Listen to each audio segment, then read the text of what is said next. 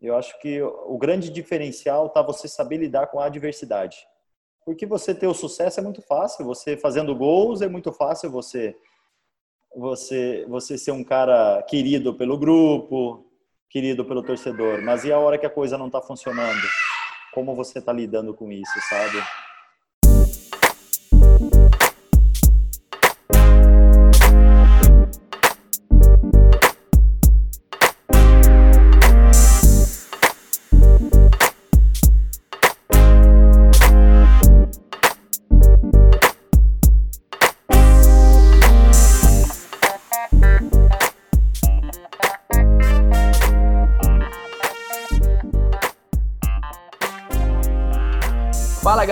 Sejam todos bem-vindos aí ao trigésimo episódio do Andarilhos da Bola, episódio número 30, uma marca sempre redonda, importante, né? Sempre um número que chama atenção e hoje recebendo um cara aí que ganhou um título ou outro só, né? Um, um ou outro título, tem mais título que muito clube por aí, um prazer imenso estar recebendo ele, Dagoberto foi surgiu no Furacão, muito destaque no São Paulo, muito destaque no Cruzeiro, ainda passou pelo Vasco, Vitória, devo estar esquecendo de muita coisa ainda, carreira gigante, foi artilheiro da Série B no Londrina ainda, uma carreira brilhante, é um prazer imenso estar recebendo ele para a gente bater esse papo aqui. Antes de dar um, um, salve no Dago, eu vou lembrar a todos de seguir a gente no Instagram, lá no arroba da Bola, seguir no Twitter, arroba Andarilhos de Bola, o Demudo, e dar um salve no João, meu parceiro de sempre, antes de dar um alô pro Dago. Fala aí, João, tudo bem, meu? Fala galera, bom dia, boa tarde, boa noite, boa madrugada a todos. E bom, esse cara aí dispensa apresentações. Se o Fernandinho tá feliz de falar com ele, imagina o tricolor aqui, o quanto não tá feliz de receber um ídolo, de ter essa oportunidade de bater um papo com um cara que me deu tantas alegrias mas independente de, de ser tricolor, um cara que jogou muita bola, que, que mostrou sempre uma garra dentro de campo, que eu acho que é uma coisa que qualquer torcedor de qualquer time é, pensa em ter um jogador assim na sua equipe. Então vamos, vamos trocar uma ideia com ele aqui, deixar ele à vontade e bater um papo. E Dago, já não, não vou te dar moleza aí, antes você quiser só dar um alô para a rapaziada, e aí a gente começa a, a, a bater um papo, a te encher um pouco o saco aí. Ô, João, Fernandão também. Fazia tempo que a gente estava conversando já sobre, sobre a gente bater um papo, né? É, é, que bacana, que bom que deu certo e obrigado pelo já pela, pela primeira impressão aí. Acho que foi muito bom tudo o que vivemos. A nossa história ela tá aí para ser contada, graças ao bom Deus. E, e bacana, vamos bater um papo legal aí. É isso aí.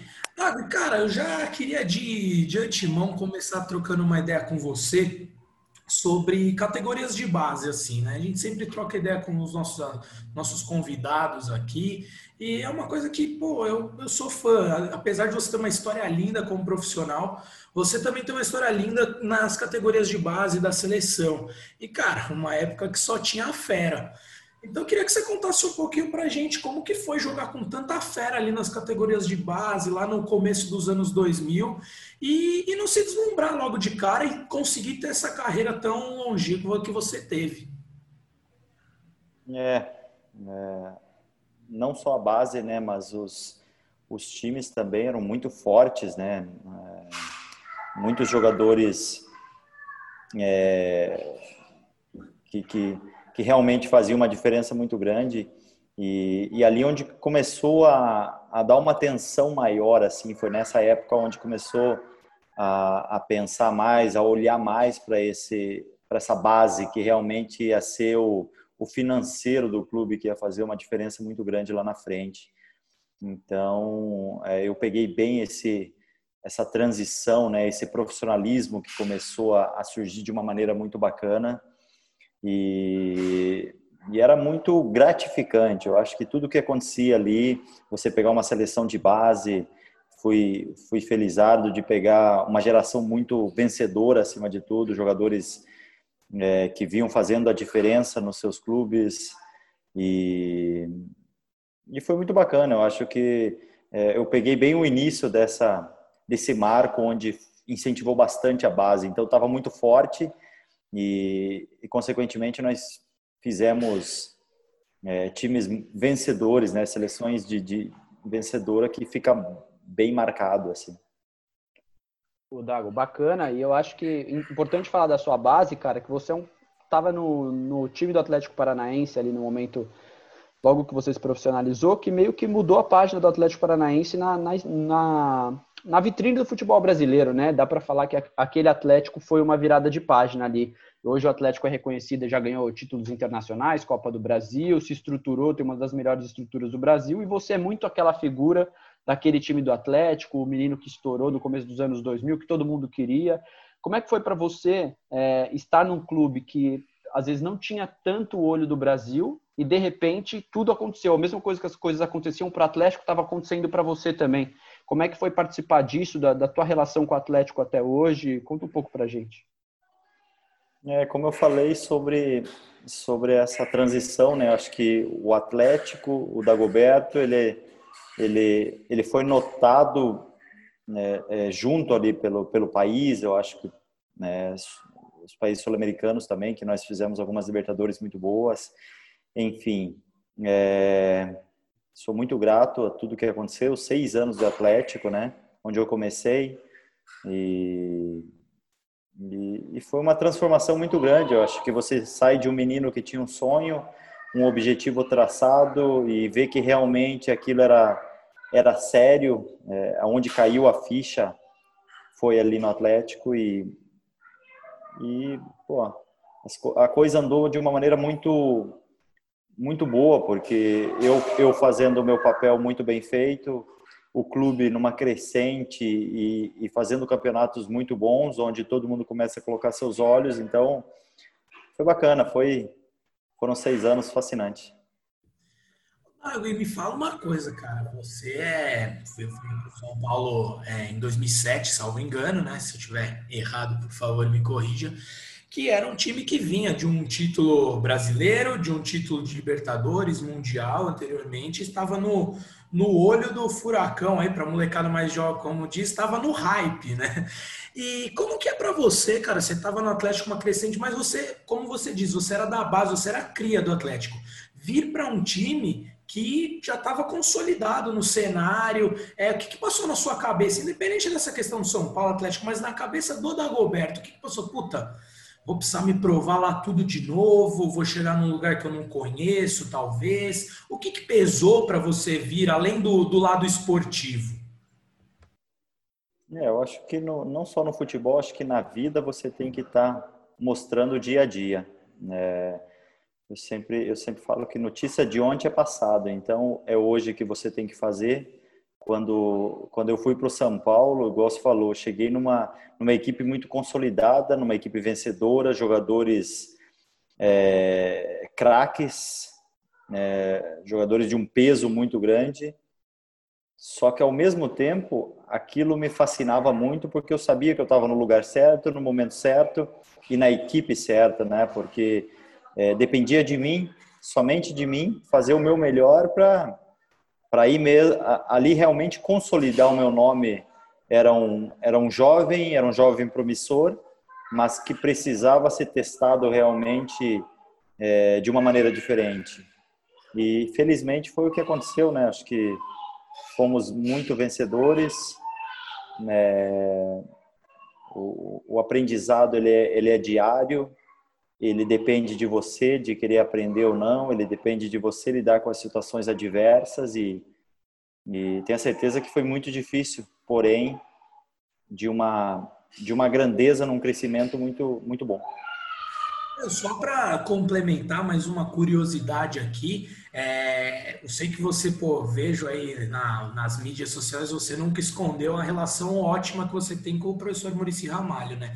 E eu queria saber de você, quando você foi procurado pelo São Paulo, quem que mais com, entrou em contato com você efetivamente? Mais do que a relação entre os clubes, que eu também sei que era meio conturbada à época, mas quem que trocou uma ideia mais direta com você e te apresentou efetivamente esse projeto que você acabou de falar para a gente?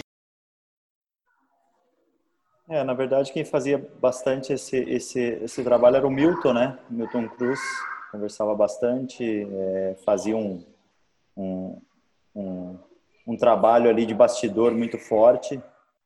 É, e me passou todo, todo o processo, todo o trabalho, todo o planejamento que o São Paulo tinha e, e pô, você pega um contrato de cinco anos também, é tudo que um atleta deseja e, e fui muito feliz. Eu acho que uniu, uniu vários fatores, a vontade de, de colocar e escrever seu nome também, ganhar títulos, que sempre foi um objetivo meu. Eu queria estar numa, numa equipe que, que tivesse disputando todas as competições e que bom que deu certo.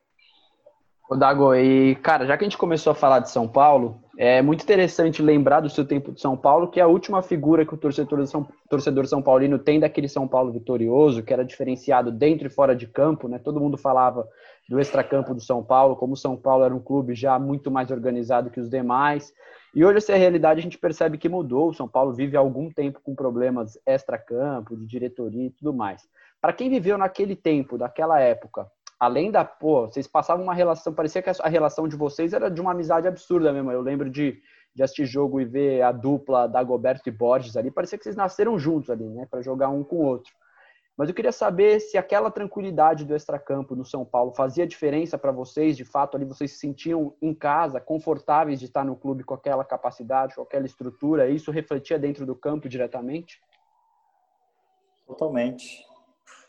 Eu sempre falo que às vezes é às vezes acontecem coisas e é bom você parar, pensar e fazer uma, uma mudança um pouco radical, é, tirar exemplos bons que que você teve própria nossa vida. Eu acho que quando a coisa não está andando, você tem que parar e no mínimo pensar, fazer uma autoanálise e é o que vem acontecendo. Eu acho que é, mudanças são necessárias, são necessárias. Antes de 2005 ali o São Paulo o São Paulo também vinha sofrendo bastante. E aí montou uma equipe, montou é, um, um, corpo de, de, de comissão, juntamente com a, a, diretoria. Eu acho que é uma, uma afinidade muito boa que nós tínhamos, que, que você olhava para o lado, você se confiava no teu companheiro, você sabia que teu companheiro ia fazer a parte dele muito bem feita e automaticamente um pouquinho a mais. Então, essa é a diferença, uh, estilo de jogadores também, estilo de, de atletas que conta muito. Nós tínhamos Hugo, Borges, Hernanes, Jean, enfim, é, tantos outros que, que, que eram comandados por um, pelo Rogério, que era um marco dentro daquela, da, daquela equipe que fazia uma diferença muito grande. Então, eu acho que a mudança ela é muito válida, muito válida, até porque nós não estamos falando em um, dois anos, nós estamos falando em vários anos. Então, eu acho que pela grandeza que tem o São Paulo, não pode ficar tanto tempo sem títulos de, de expressão como, como tinha tanto antes, né? Com certeza. Pô, eu mais do que, que qualquer um da, da, daqui sabe disso. E, ô Dago, uma, antes da gente continuar esse papo ali das quatro linhas, me surgiu uma dúvida. O Fernandinho falou, pô, vocês tinham que parecer que vocês eram entrosados, se conheciam há muito tempo. Queria que você contasse uma resenha aí pra gente de quem você era mais próximo ali nesse grupo tão vitorioso do Tricolor e, e alguma história aí que você guarde com, com uma recordação boa aí, uma lembrança gostosa de falar, puta, às vezes você tá ali passando pela sua casa e fala, puta, não acredito que a gente fazia essas coisas. Aquela coisa mesmo que você lembra com, com, com um sorriso no rosto. Se você puder contar pra gente, fica uma coisa que nossos ouvintes, e vou falar a verdade aqui, eu também adoro ouvir de vocês. É, eu acho que esse o bastidor, né? O bastidor acho que é o mais legal de tudo, né? É... Cara, tinha muita resenha. Nossa galera era muito bacana. Eu acho que nós pegamos uma geração que não que não consumia você com iPad, com telefone. Você tinha tempo de sentar e ficar horas conversando, batendo papo, contando piada. É, eu, eu era muito, tinha muita afinidade com o Hernanes, né, com o Jean, com o Borges, André Dias, Mirandão, Hugo. A gente era muito resenha, né? Porque, pô, você, vamos lá, você tá na concentração, aí você entra no quarto do Hernanes, luz apagada, televisão, volume baixo, e ele fazendo leitura labial, cara. Você fala, pô, Hernanes, você fala, você fala, pô, que resenha. Ele, não, não, peraí, peraí, peraí, peraí, peraí que eu tô acabando aqui. Então é um grande, um grande irmão. Pô, terminava o treino, vamos lá, terminava o treino, nós, nós tínhamos que chegar no vestiário com a canhotinha, chutando. Cada um pegava uma bola, você começava lá do campo e, exemplo, quem ganhasse, quem ganhasse tinha um, benefício, alguma coisa, né? Alguém pagava. Então, sabe, é, o dia a dia era muito válido, era muito bom, era muito gostoso. Porque era verdadeiro, era uma coisa simples, era uma coisa de uma geração né, que, que, que é diferente dessa hoje em dia, porque acho que as mídias sociais eles eles tiram muita coisa que, que na nossa época era tão gostoso de viver. Então é, é bacana, cara. Eu creio que, pô, que bom que, que, que o São Paulo está numa uma melhora muito boa hoje, né? Mas eu acho que o torcedor está carente, cara, muito carente. O, o, o, Dago, você falou uma coisa que para mim é, é, um ponto que a gente sempre bate aqui no, no, nosso, no nosso programa, no nosso podcast, que é as relações humanas, né, cara? Do jogador, de qualquer lugar, de qualquer ambiente, quanto faz diferença você conhecer melhor aquele cara, além dele ser só o cara que te mete bola, o cara que corre para você no campo, você entender como ele gosta de ser cobrado, né? Às vezes você tem um cara que, pô, ele reage mal a uma cobrança mais forte, você consegue conversar com ele de outra maneira, e, você só lado consegue... humano também, né, cara? Exatamente. Humano, você conheceu o pai de família, conheceu o filho que teve um problema com, com a mãe ou com o pai, que, que muitas vezes se falar alguma coisa ele pode ficar sentido, que ele, que ele quer, ser, quer ter mais carinho, não quer, não quer não quer ser tão cobrado, sabe? Então, eu acho que tá aí a essência também, porque quanto tempo a gente passa com nossos parceiros, né, de, de, de clube? Muito tempo, cara, é muita concentração. Então, esse, esse feeling é essencial, porque eu falo, jogadores bons ganham jogos, elencos bons ganham títulos, elencos que fazem a diferença. E lá no final o que vai contar e o que soma e o que um clube quer, o torcedor quer, são títulos, são conquistas, sabe?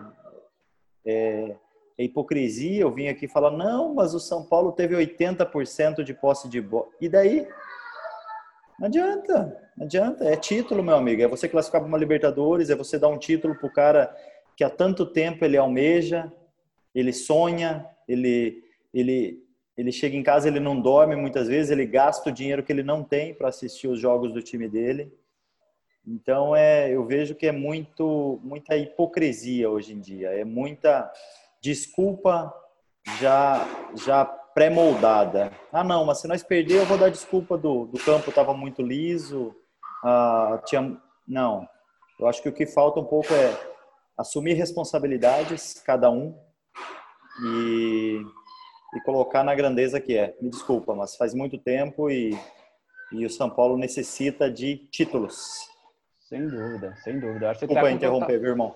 Não, totalmente a razão. Aqui a ideia, a ideia é justamente é, tentar explorar de um cara que já viveu a realidade ali, do dia a dia, você sabe muito melhor do que qualquer pessoa que pode ou não estar errado. Você passou muito tempo ali, outra coisa, você ganhou ali dentro, né? Então o cara que ganhou sabe, conhece o caminho das pedras, né?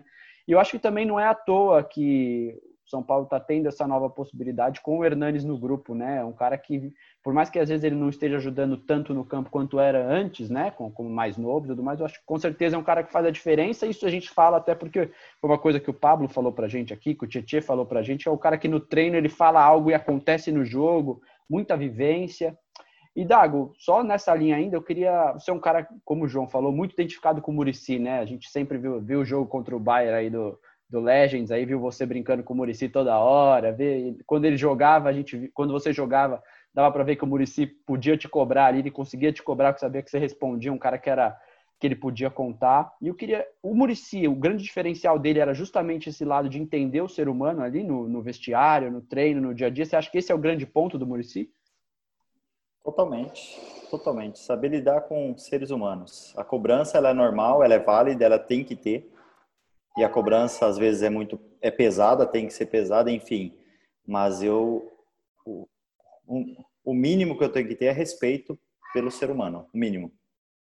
Então, é, eu acho, e eu, eu sempre falo, treinador tem que saber lidar com ego, saber lidar com seres humanos. Para mim, os melhores que eu peguei foram esses. Os que não souberam trabalhar ficaram poucos nos, nos clubes onde eu passei.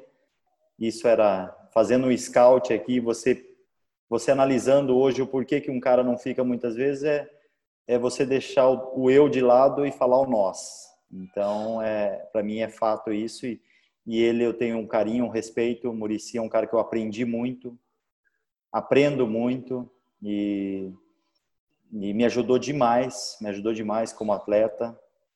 É, aprendi, aprendi muitas coisas e, e é isso. Eu acho que o cara é vencedor, ele não é, não é por sorte, não é à toa que você, você é vencedor. Pô, show de bola. Você falou duas coisas que me, que me fizeram pensar aqui, é, que é a questão da rede social e a questão da, da identificação do jogador com a torcida. Não digo que pô, o cara que tá jogando lá ele tem que torcer pelo time e tudo mais, mas o que você falou que me gerou isso foi, pô, você saber que tem cara que tá ali na arquibancada que gastou o que tem e o que não tem para levar ele, o filho e a esposa, de repente, é, no estádio para ver vocês e ter essa, esse reconhecimento é extrema importância. Mas o que eu queria saber a sua opinião é se essa questão das redes sociais que você trouxe, também essa questão dessa inovação tecnológica, é, os jogadores mais novos têm se deslumbrado muito mais rápido e pensado em sair do Brasil antes de criar alguma história, algum vínculo com os clubes aqui. Você acha que tem essa relação, esses três fatores que eu trouxe, as redes sociais, essa falta de identificação e esse deslumbramento, é, você identifica isso? E, e, eu quero ressaltar uma outra coisa. Pô, a gente está falando de 10 anos atrás, assim, esse momento que você falou de não ter, não é o que a gente está falando de 30 anos atrás, né? E essa é uma opinião minha. Eu queria saber de você o que você acha disso. Por, por, pelo que o Fernando falou, você viveu isso, você sabe melhor do que, do que ninguém. E eu queria saber se você concorda com esse ponto de que os caras estão hoje em dia sobem da categoria de base já pensando em ir para fora e tudo mais, e não em criar uma história aqui no Brasil, diferente de você que teve uma história linda em diversos clubes gigantes do país. É, e são tempos diferentes, são outros tempos. É enfim, eu acho que são pontos bem específicos que você citou. E, mas eu acho, minha opinião, acho que dentro do clube passa muito pelo clube de ter profissionais profissionais respeitosos que que vão chegar nessa molecada e, e colocar eles no lugar deles. Eu acho que acima de tudo se passa porque pô, nós com 17, 18, 19 anos, você começa a ganhar um salário legal, é normal vinha a empolgação, deslumbrar com, com tudo aquilo. Mas dentro do clube tem que ter profissionais também que ajudem nesse, nesse abaixada de bola, colocar o moleque na realidade dele. Não só moleques, né, cara? Acho que jogadores é, que têm uma certa idade também pecam muito por, por deixar de ser o exemplo. Eu sempre, eu sempre uso o Hernanes, uso é, grandes André Dias era um grande líder também, sabe? Miranda pelo seu jeito simples e quietão, mas era um grande líder. E tínhamos o Rogério também, então é, são momentos diferentes, cara. Não, é difícil, é, é difícil eu falar do Pelé, falar do Messi, falar do Cristiano. São momentos diferentes, cada um na sua época, cada um no seu estilo. É claro que que a gente tem que aprender, evoluir, crescer é, com as coisas que acontecem, porque está ficando, sei lá, estranho, até, até, é até estranho você você assistir um jogo hoje em dia e pô, você fala, pô, mas que saudade de acabar um jogo, eu posso até perder o jogo, mas que mostre vontade, que saiam, saiam do jogo, pelo menos sofram um pouco mais com a derrota, que eu vou sofrer. Eu, eu vejo esses pontos bem claros. Justíssimo. Acho que concordo com, com boa parte do que você falou aí também.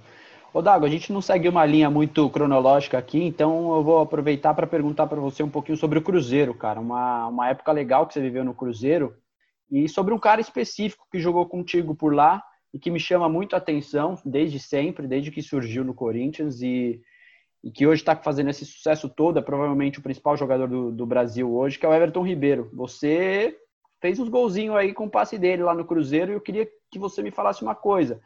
Ele é diferente, dava para entender que ele ia realmente, o lugar dele é na seleção brasileira mesmo, é nesse nível que ele está, é trabalhando com ele, fica mais fácil as coisas com o Everton. Conta um pouco da tua impressão desse cara. Pô, foi fascinante. Cruzeirão contratou 20, 20 jogadores na, na 2013 ali, todo mundo todo mundo falando em, que ia dar errado, enfim, e deu muito certo, né? Cara, o Everton, um craque, profissionalmente um craque, mas eu, eu admiro muito ele como ser humano, como homem, como, como pessoa. 10 demais, um menino muito querido, um menino muito bom, e que a gente se dava super bem, cara. Ele vinha, ele veio, se não me engano, do Coxa, né, do Curitiba, que tinham feito, é, acho que quase batido o recorde de jogos sem perder, alguma ele coisa. Ele foi jogador assim. do Marcelo lá no, no Curitiba, né? O Marcelo aí, levou ele. Né? Isso aí. Cara, é, é, é, lindo de ver ele jogar. Era, eu estava do lado dele, era um felizardo por, por estar no momento ele estava voando, ele e o Goulart, né, que pô, estavam voando aquela época. Nosso time todo muito bom, então alguns passes eu, eu recebi dele e fui, fui feliz. Mas é um, aquele... um grande ser humano e merece, cara. Muito feliz por ele. Tá, tá todo esse sucesso na, na vida dele aí. Teve aquele golzinho no Mineirão lá com o passe dele invocado para você. Aquele ali é histórico, né? Todo torcedor do Cruzeiro lembra daquele. É, daquele, daquele de calcanhar, gol. né? Ele dá tipo um calcanhar e eu faço de bate-pronto. Pô, ficou muito. Um lance muito bonito, é verdade. Ô, Dago, aqui, é, pô, a gente, como você pode perceber, a gente, o Fernando falou de não ter cronologia, mas outra coisa que a gente faz muito é cornetar a imprensa, a grande imprensa, cornetar umas merda que torcedor fala de vocês sem saber e tudo mais. E uma coisa que eu ouço falar, e de certa forma eu acho que tem certa razão, mas assim, que Pô, o time para ser campeão não basta só estar tá jogando bem e tal, tem que ter aquele espírito de vencedor e tem que ter jogadores que, que trazem isso. Então você pô, falou do Cruzeiro, ah, tinha muita gente que falava que não ia dar certo, mas tinha muito cara lá que, pô, vencedor, você, o Júlio, o, o próprio Borges. como treinador, o Borges. Então, cara, eram caras campeões. E muito se falou disso quando o Daniel veio para São Paulo, trazer esse espírito que faltava ao tricolor. Mais uma vez, eu estou trazendo isso para saber a sua opinião. Você acha que isso é uma, uma balela de torcedor e imprensa ou efetivamente existe dentro do, do grupo essa coisa do, do cara que já ganhou muita coisa poder passar para os outros essa experiência? E, e o que, que de fato faz a diferença nesse ponto? Ah, sim, eu acho que essa mescla, o Daniel, ó, eu sempre falo, Daniel, um fenômeno, cara, fenômeno, mas ele tinha o Messi do lado dele, só para avisar, aí, gente. ele tinha o Messi, as Champions League, os campeonatos espanhóis. Eu acho que ele era uma peça importante num, num tabuleiro ali. Como no Cruzeiro, como no São Paulo naquela época, cada um era uma peça importante. Eu acho que tem que ter essa junção tem que ter essa molecada que está com fome, que, que, que, vista a camisa realmente, os caras mais, mais de nome que, que venham, sabe? Então, eu acho que é uma mescla legal e, e ter vários, não é só um Daniel Alves, não é só um Hernanes, eu acho que tem que, tem que ter mais gente, esse é meu, meu ponto de vista. Só um. Você falou isso, me lembrou ontem que eu estava assistindo Coritiba e Red Bull Bragantino e me veio isso à cabeça. Eu falei: o Red Bull contratou tantos garotos jovens, promissores, mas o que eu sinto naquele time é que faltam, falando o, o, linguajar mais corriqueiro, falta um cobrão. Um não, né? Que nem você falou, faltam uns três, quatro cobrão ali para botar a molecada com a cabeça no lugar, coordenar o jogo quando é necessário. Então, pô, legal isso, de, do que eu pensei ontem, a gente está falando aqui com, com um cara que sabe tudo e mais um pouco e ter falado a mesma coisa. Não, legal. Ah. O resumo, o resumo acho que é isso também. É difícil você ter a a, a fórmula do sucesso, né, cara? É, eu, eu, eu peguei vários elencos muito bons que nós não ganhamos também, enfim. Mas, mas eu acho que eu acho que você ter profissionais que façam a diferença. Eu vejo muito um jogo difícil, um a um o jogo. Jogadores que não fujam do, do jogo, que chama a responsabilidade, que chama a bola, que pede a bola, que sei lá, cava uma falta bacana perto da área, que eu acho que falta um pouquinho dessa assumir mais a responsabilidade que é a grande diferença no resultado final. Ô Dago, acho que um ponto legal da tua carreira, agora falando um pouco mais de você e não, não tanto relacionado com os clubes, é que você foi um cara que desde sempre que surgiu era promissor e foi tido como uma das grandes promessas do Brasil. e concretizou isso. Você virou um dos grandes jogadores do Brasil e permaneceu como um dos grandes atacantes do Brasil por, por muito tempo. E você não precisou ir para a Europa para fazer isso. Você era reconhecido aqui por isso, né? Você pegou seleção de base, pegava seleções e continuou aqui. Você acha que hoje em dia ainda é possível um cara ser é, traçar essa carreira como você traçou? Ou você acha que pô, com a demanda de que tem hoje em cima da, da molecada, hoje é muito difícil é, um cara ter a cabeça que você teve, ou ter os objetivos que você teve de, pô, às vezes traçar uma história maravilhosa no Brasil, um dos principais clubes do Brasil você já jogou.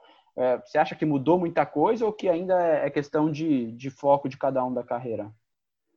Eu acho que são escolhas, cara. Eu acho que são escolhas. Eu fiz a minha escolha.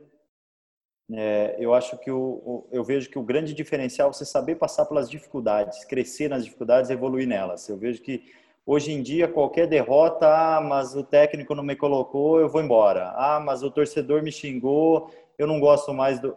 Não é assim que funciona. Eu acho que você tem que é, trabalhar em cima da, da dificuldade, em cima do problema. E ao São Paulo, São Paulo não está bem hoje. Há, cinco, seis rodadas atrás, todo mundo questionando, enfim. Eu acho que o grande diferencial está você saber lidar com a adversidade. Porque você ter o sucesso é muito fácil, você fazendo gols é muito fácil você você você ser um cara querido pelo grupo, querido pelo torcedor, mas e a hora que a coisa não está funcionando? Como você está lidando com isso, sabe? Então, meu minha análise, eu vejo que um pouco se passa por isso, por você ser um cara cascudo, você ser um cara que aprende com as dificuldades, que não se empolga com elogio, mas que não sofre com a com a crítica e tem e tem uma e tem uma certeza do seu trabalho. Hoje em dia eu vejo uma dúvida muito grande. Qualquer coisa que aconteça, ah, mas não, você tem que ter você tem que ter uma certeza do seu trabalho. Não só no futebol, acho que é na vida. A coisa não deu certo, não, não deu certo porque é, esses esses pontos eu falhei. Se eu não falhar nisso, com certeza o resultado vai ser bacana lá no final. Então é, é simples. Pô, eu, você roubou até o que eu ia falar agora, Dago, nesse finalzinho, porque eu falei, tudo isso que você falou, eu estava fascinado aqui ouvindo, porque é uma coisa que aproxima muito vocês da gente. Tudo que você falou, eu vi você falando, se aplica à minha vida, a do Fernando e a de qualquer outra pessoa em qualquer outra profissão. Quando você está bem na empresa, no escritório, na, na sua loja, pô, tudo é lindo, é fácil você estar tá feliz e tá, tá bem, né? Agora, quando o negócio está feio, que você precisa encontrar uma força, você precisa ter o apoio dos seus amigos, da sua família, que, que é o mais difícil. Bom, rapaziada, com essa resposta aí do Dago que aproximou tanto a vida dele da nossa, dos jogadores, dos seres comuns aqui como nós, a gente encerra o primeiro bloco e volta rapidinho com o Dagoberto e muito mais histórias sobre o São Paulo, Cruzeiro, Vasco, Vitória e todos esses times que essa fera brilhou.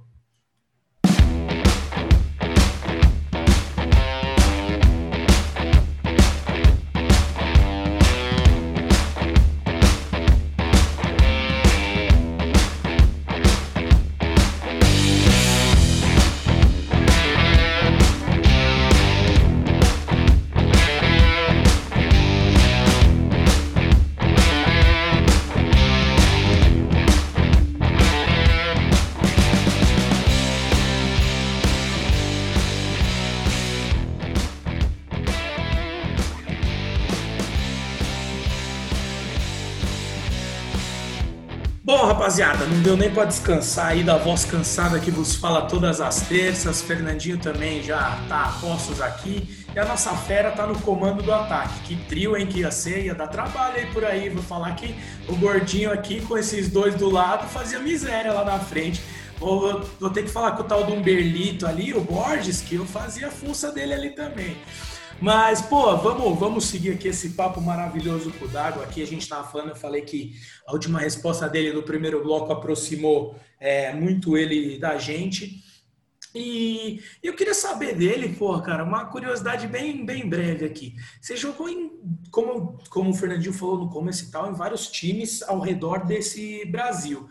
Eu queria saber quando você roda o Brasil afora aí, eu sei que agora está jogando futebol e tudo mais. Como que é a recepção, tanto dos torcedores, pô, pô, você vai no torcedor de São Paulo, torcedor do Cruzeiro, vai te tratar aqui no, no colo. Mas aí na, do resto da rapaziada, você, você, você bate um papo, a galera te aborda, fala, pô, sou corintiano, sou palmeirense, mas, pô, te admiro. Como que é essa questão aí, Dago, de um cara que foi tão ídolo em, em diversos times e times muito, muito marcantes de uma torcida muito grande? Muito bacana, muito essa reciprocidade muito legal assim, porque a galera é, tem uma tem uma visão daqueles daqueles títulos, né, que que tanto marcaram. Então o cara falou, pô, sou torcedor do time contrário que você jogava, mas sempre admirei o seu futebol, sempre sempre o tinha como um grande um grande jogador e tal, enfim é bacana, cara. É, é legal porque, porque, na teoria, naquele momento, ele estava te xingando, né? Quando estava jogando contra o time dele. E depois de tanto tempo que você, você tem um contato, o cara tem um carinho por você, é bem gratificante. E a gente e, tem uma audiência só uma coisa, né, só uma coisa, se o cara te xingava, é sinal que você estava fazendo seu trabalho bom. Porque se torcedor rival falar que não te xingava, é sinal verdade. que você não oferecia perigo, né? Pô? É verdade, é verdade. E tem muito palmeirense que ouve a gente aqui, Dago. Acho que os caras devem ter umas recordações meio ruins de você, né, cara? Você fez um ou outro golzinho nos palmeirenses também ali, hein? Acho que era uma vítima predileta sua, velho. Oi, amor. Tá subindo a baixinha pra dormir. Não, fica tranquilo, fica tranquilo. Assim que é bom. É. Ô, ô Dago, e... falando de, de Brasil, cara, além de falar das vítimas aí que você fez no Palmeiras, você teve uma passagem pelo Inter também, lá no Sul. E que, cara, apesar de você né, não ter conquistado um título tipo, com o Campeonato Brasileiro, enfim, você individualmente você foi bem também no Inter, né, cara? Assim, é, e foi, foi logo depois do Cruzeiro, se eu não me engano, né? Como é que foi jogar no Sul? Assim, é, é, não sei se você chegou a jogar um Grenal lá. Se jogou, é diferente de fato essa questão do Grenal lá. Os caras vivem muito intensamente, mais do que em outros lugares do Brasil, o clássico regional ali. Como é que é isso? É, regional ali é muito forte, muito forte. É, eu saio do São Paulo, né? E vou para o Inter. Vou para o Inter e, e, pô, faço um contrato de cinco anos. Cinco anos, uma expectativa muito grande, um lugar onde meu pai é um colorado de longa data, né? E, e ficou encantado com aquilo tudo. Fizemos até um bom brasileiro, acho que ficamos em sexto ou sétimo naquele ano, enfim. Mas é. E ganhamos um ganhamos um gaúcho. Uh, mas infelizmente assim ou felizmente né eu já Cruzeiro vem me compra depois fez uma proposta para o Inter o Inter aceitou. É, muitas vezes no início você não entende muitas coisas mas enfim é, fui fui muito muito feliz lá uma galera muito bacana um povo uma torcida muito apaixonada. O Grenal ele é muito ele é muito vivido por, por todos, por, por frentistas, por porteiros, por todo mundo. Ele é, ele é muito, é um, é um jogo é um jogo diferente dos demais, né? E, e, e fui feliz também de, de jogar esse, esse clássico. Dá um oi pra galera aqui. Esse é o Mateusão, ó. Tem filho, irmão? Tem muito filho, guerreiro. É atacante também ou não? Pô, tá parecendo, tá parecendo rua de, de, de, de, de centro de cidade, caraca. Ô, ô Dago, me fala uma coisa, cara. A gente tratou aqui da sua, da sua saída do Atlético para ir para o São Paulo, mas eu, eu vejo, pelo menos, quando você sai do São Paulo, em outro patamar, e não digo só de jogador, porque você já era um jogador muito consagrado no Atlético pelos anos que você teve, pelo, pelos títulos que você ganhou lá mas acho que você ganhou um status de ídolo mesmo do São Paulo, uma identificação extremamente grande com a torcida tricolor. E eu queria saber de você, novamente reitero, do D'Água a pessoa ali no seu íntimo. Como que é você sair de um time que você é ídolo máximo, adorado pela torcida? E assim, quando você é ídolo, você, pô, você faz um jogo mal, galera não tá nem aí, passa um pano e beleza, vida que segue para ir para um time que você não tinha um vínculo, não tinha nada, e ah, talvez você vai ser cobrado por algum erro que tenha. Como que é isso para o jogador, para você como pessoa, sair de um lugar que você é tão idolatrado para começar uma vida, entre aspas, nova, assim? É, não é fácil assim. vou ser bem sincero contigo, porque você aprende a gostar, você aprende a, a, a respeitar, a, a, gostar daquele, daquele clube, do torcedor. Só que em mãos eu tinha um contrato de cinco anos, né? Eu, eu, eu também forcei uma, na teoria, um contrato maior. O São Paulo queria me dar mais um ano e eu, eu acho que ali você tem que deixar a emoção de lado e tratar pela razão. E foi o que aconteceu. Eu, eu tentei um, um contrato maior, não, não obtive o sucesso desejado e, e segui minha vida. Fácil não é, mas somos profissionais, temos família, como qualquer outro emprego, como qualquer outra situação. Mas o respeito, a admiração, o carinho, isso é isso é para sempre. Ô Dago, me conta uma coisa, cara, a sua trajetória, principalmente para quem olha de fora, né, para quem não viveu contigo ali, para quem é torcedor e acompanhava, é de muito mais sucesso do que qualquer do que momentos difíceis, enfim, né? Pelo menos a gente sempre lembra de você nos títulos. Você ganhou muita coisa. Você tem mais título, como eu falei, mais título do que muito clube. Mas eu queria que você falasse assim, refletindo a tua carreira, olhando para trás, qual foi o momento mais difícil da sua carreira, assim, de maior dificuldade? E o que você, no que você se apegou ali para superar esse momento? O, o que, que aconteceu para não ser um momento bom? Qual, qual que é a sua opinião sobre isso? É, Pode ter certeza que eu tive muitos momentos difíceis, errei bastante também, né, falhei bastante, mas enfim, você só cresce, evolui e se transforma com isso. É, você citou um ponto muito muito legal assim, onde a galera tem uma imagem é, sua de, de, títulos, de conquistas, de sucesso, mas não é assim. A, a, a, teoria é assim, mas a prática é bem diferente. Então né, momentos delicados, onde eu tive aquela briga com o Atlético, né, com, com o Petralha na época, que, que foi muito ruim, assim, é, é ruim porque pô, você, tem, você tem uma torcida toda contra, ele conseguiu jogar todo mundo contra, enfim, e era uma coisa que acontecia rotineiramente com os outros jogadores em outros clubes, que saíam e iam para outro clube, enfim. Só que comigo foi diferente, eu acho que é, aquilo foi muito ruim, é, momentos de, de sair de competições é muito difícil, mas eu eu sou um cara que eu sou muito temente a Deus, acima de tudo, tenho Deus guiando a minha família, a minha vida, sempre foi assim, graças a Deus. Coloquei pessoas boas também ao meu redor. Não tenho muitos amigos, mas os amigos que eu tenho são valiosos, são de uma grandeza.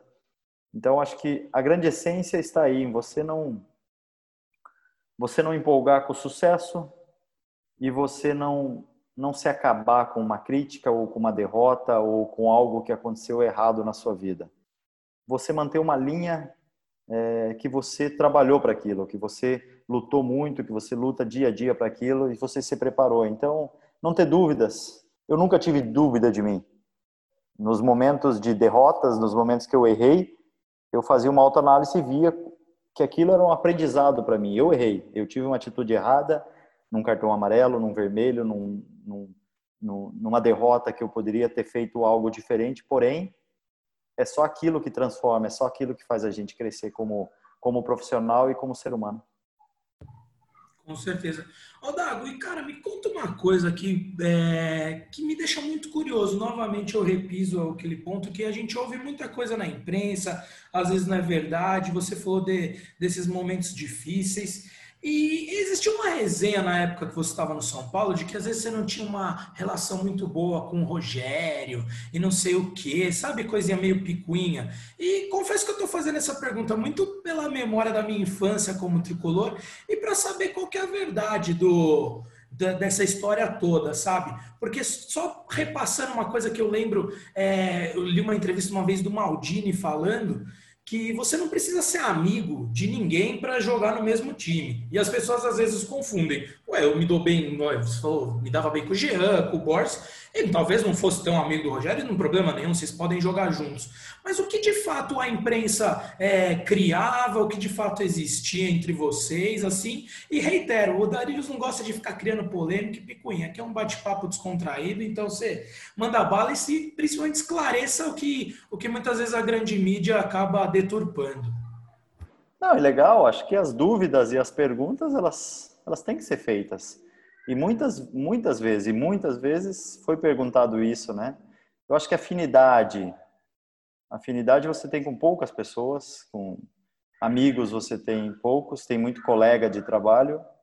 E, e ele, cara, sempre um, um respeito gigante por ambas as partes. É, isso eu sempre falei essas coisas, até no, no Bem Amigos, quando eu fui, fizeram essa pergunta também. É, nunca teve nada, né, mesmo com outros jogadores, assim, cada um tem um... Às vezes o sucesso incomoda as pessoas, né? O sucesso incomoda tanto que eles falam, putz, mas o, o fulano lá, ele, ele não olhou muito bem para o ciclano. É, o Dago, você, o, você comentou da, da tua relação com o Rogério, do, enfim, desses tempos, que a, que a imprensa acaba criando muita coisa, uh, que às vezes o cara ali ele tá mais para buscar uma, um ibope para ele do que de fato informar, enfim, dar uma opinião uh, isenta sobre aquilo. Eu queria saber, no pós-carreira ali, cara, quando você terminou, né? Claro que a gente ainda vai falar um pouquinho da sua carreira, mas no pós-carreira, quando você terminou, você chegou a cogitar em algum momento é, trabalhar como comentarista, trabalhar na imprensa, ou isso nunca é algo que te agradou, nunca foi algo que passou na tua cabeça? Não, não. Nunca me passou. Eu acho que é, não é uma coisa que me traz prazer, satisfação. Eu quero. E, e, e aquilo já estava me afetando há muito tempo no futebol. Eu queria ter mais tempo para meus filhos, para minha família. Enfim, é, aproveitar. Aproveitar coisas simples que eu não tinha que o futebol não me privava assim. Eu não gosto de usar isso. Eu acho que eu abdiquei, eu escolhi jogar futebol, então eu tinha que me doar 100% ao futebol. Era o mínimo que eu tinha que fazer. Então eu não tinha coisas que eu valorizava muito, né, por sair de uma de uma família muito humilde, é, lá do interior. Então eu valorizava muito isso. E hoje eu estou podendo ter essa riqueza, que isso para mim é realmente é sucesso é gostoso demais, é bom demais ter tempo para fazer as coisas que eu gosto e estar tá com minha família. Ô, Dago, o Fernando falou que a gente vai falar mais da sua carreira, mas também vou nessa linha, já que ele tratou disso. É, queria saber no fim ali, pô, o Fernando falou, cara, se foi artilheiro da Série B pelo Londrina no, nos últimos anos da sua carreira, ainda você acabou em, em alto nível. Mas em algum momento você olhava ali no vestiário já e você falava, caralho, velho, já não consigo mais fazer o que eu fazia, eu penso e o corpo não responde. E aí você fala, puta, acho que tá chegando a minha hora. Rolou isso? Ou você falou, puta, foi mais pelo lado que você, você acabou de tratar de cansei, assim, preciso de um descanso para a mente, preciso desfrutar um pouco mais da minha família? Foi uma junção de, disso tudo que você falou. Essa é, eu resumo, eu me preparei também para isso, não sinto falta nenhuma. Graças a Deus não sinto falta. Tenho saudades, é lógico, do vestiário, de, de um jogo bom, mas não, não me, não me, não me tira o sono isso não. Acho que eu me preparei para isso. Graças a Deus tive, tive uma, uma carreira aí é, longa, é, abençoada. Pô, só tenho que agradecer a Deus por tudo. É, mas algumas coisas não me traziam mais, mais, mais o, a satisfação, né, de, de pô, concentrar, de fazer físico de novo. O corpo já é diferente, as coisas são, enfim. E aí, e aí você começa a ficar mais exigente, porque você conhece como funciona a coisa, só que as, você lida com caras muito amadores muitas vezes. Então, foi, foi a decisão que eu tive para encerrar minha carreira. Pô, legal demais isso. Eu, eu gostei. Assim, pô, nosso bate-papo está sendo sensacional porque tá tendo sinceridade de todos os lados aqui. Muitas vezes a galera fala, ai, que saudade sim, mas tipo, ai, sinto falta. Porra, mano, senti falta de ficar longe da sua família é quatro dias na semana, velho. Porra. Cara, sabe o que, que me dá, me dá uma coisa estranha, cara? Eu vejo esses, pô, Abelão, trabalhei com ele no Atlético. Pô, Abelão deve estar tá com o quê? 70 e poucos anos, irmão? Ah, é por é, aí, cara. 70, Pô, 70. vai tomar o vinho dele sossegado com a família, com os netos. Covid, Covid pegando Filipão, aí. Ô, Dago, Filipão, porra, ele foi se enfiar lá no Cruzeiro, velho. Ó, desculpa. É é uma opinião minha. Daqui a pouco os caras vão falar, ah, você cuida da tua vida. É opinião minha, é minha. Eu tenho direito de dar minha opinião. Vai viver Principalmente vida, aqui, vai... principalmente aqui. aqui Isso, eu... cara. vai, vai curtir os netos, para de concentração, vai, vai gastar um pouco o dinheiro que tem, guerreiro. Pô, na moral, eu... isso me, me tira um pouquinho, eu falo, pô, não, não existe isso, não existe. É, tô contigo, cara, tô contigo totalmente nessa aí, cara. Até chega uma hora, pô, e outra, o que eu sempre falo quando a gente conversa com, com os atletas aqui, vocês viram profissional, com 12, 13 anos, vocês estão vivendo uma vida que ninguém vê, vive com 12, 13. Vocês são cobrados coisas que ninguém é cobrado com 12, 13. Aí chega com Aí você, 30 anos, você, você tá perde tua, você é. perde a tua, a tua curtição de um adolescente, cara. Você não, é. tem, não, tem, não tem essa vida. E outras, vai você com 20, 20 e tantos anos jogando num time grande, querer curtir alguma coisa e um torcedor te pega curtindo o que você não vai ouvir na orelha aí, né, cara? Então, vocês é, é uma pressão psicológica. Pô, a galera fala, ah, mas ganha muito dinheiro, não sei o quê, mas vai, vai passar o perrengue que passa ali, não é? É, é muito menos flores do que parece, né, cara? Ô Fê, você falou isso, me veio porra, uma pergunta aqui que não poderia deixar de ser feita na cabeça. É, ô Dago, conta pra gente alguma resenha aí de novo, mas do Mujica, velho. Do Murici aí com essa questão de saída, alguma escapulida que alguém deu e ele deu um come no grupo. Rolou, rolava muito isso lá. Como é que era o Murici com essa questão aí? Nada, o Murici deixava todo mundo à vontade, Guerreiro. Se queria, quer sair, saia. Só que resolve meu problema lá no jogo. Era simples, Guerreira. Era bem simples. Eu acho que é muita hipocrisia hoje em dia. Ah, concentramos o cara três dias antes, mas aí chega no jogo, o cara, o cara some, sabe? Ah, resenha. Eu, eu sempre fui um cara que eu gostava de ficar e os caras contando. Nunca tive o dom de, de ter a resenha, né, irmão? Mas eu, putz, era, era bom demais com esses caras. Era muita gargalhada, guerreiro. Era muito bom. Ô, Dago, uma coisa que eu sempre vejo do, de quem jogou com o Murici, que ele tinha. Agora não, agora ele tá fazendo o que você fez aí também, né? Só, oh, só faz um comentário aqui e ali. Tá de bem com a vida o Murici, eu né? Eu falei para ele, eu falei para ele, tá mais que certo, professor. Tá é. mais que certo. Pô, já. O, o, o corpo já tá dando sinais. Então vai fazer coisas que te tragam, sei lá, Tá certo, tá certíssimo. E assim, o que eu acho engraçado dele é que assim, agora ele tá mais tranquilo, mas antes ele tinha aquela fama de ranzinza, mas todo mundo que era jogador dele falava que ele era tranquilo no vestiário. Então ele fazia aquilo, tem muita impressão que era prote para proteger até vocês ali, né? Personagem, né? O persona. É, é o personagem. É. Acho que cada aí... um tem um estilo. Ele, ele tinha um estilo de cobrar que era muito bom, e eu acho que era muito legal. Não, não olhava nome, não olhava currículo, ele, se precisasse tirar, ele tirava mesmo. E, enfim, vai jogar comigo quem, quem resolveu o meu problema. É e assim, com esse jeito dele, ele blindava vocês, né? Porque ele ficava batendo na imprensa, a imprensa aí batia neles, que deixava vocês um pouco tranquilos é e vocês tranquilos para fazer o trabalho. Acho que ele sempre foi muito inteligente nesse aspecto. Verdade. Ô, Dago, an antes da gente entrar no nosso bate-bola aqui, eu queria lembrar uma história recente sua aí, até do Legends aí, pô, que você levou o negócio a sério ali, né? Você não foi pra brincadeira, aqui... não. Aquilo ali resumiu minha história, irmão. Botou para competir é competição, é competição, né? É, resumiu minha história do São Paulo: expulsão, cartão, é, gol, a pancadaria danada e. Ah, resenha com o Murici. Resenha com o Mujica, resenha com os caras. Pô, reunimos lá no. Reunimos antes de começar o jogo contra o Bayern. Aí Lugano, aí os caras falando: oh, deixa eu falar uma coisa para vocês Jogo comemorativo Caracas. Aqui o pau vai comer. Aqui, aqui o bicho vai pegar. Josué já com o olho brilhando, irmão. Falei, meu, não fala isso pro Josué, guerreiro. Batendo, batendo a trava de alumínio no chão aqui, né? Batendo a trava pra, pra dar uma entradinha. Cara, que, que filme que voltou na cabeça aquilo, irmão, na moral. Mas aquilo ali para o torcedor foi maravilhoso para resgatar um pouco do que a gente estava sentindo falta, cara.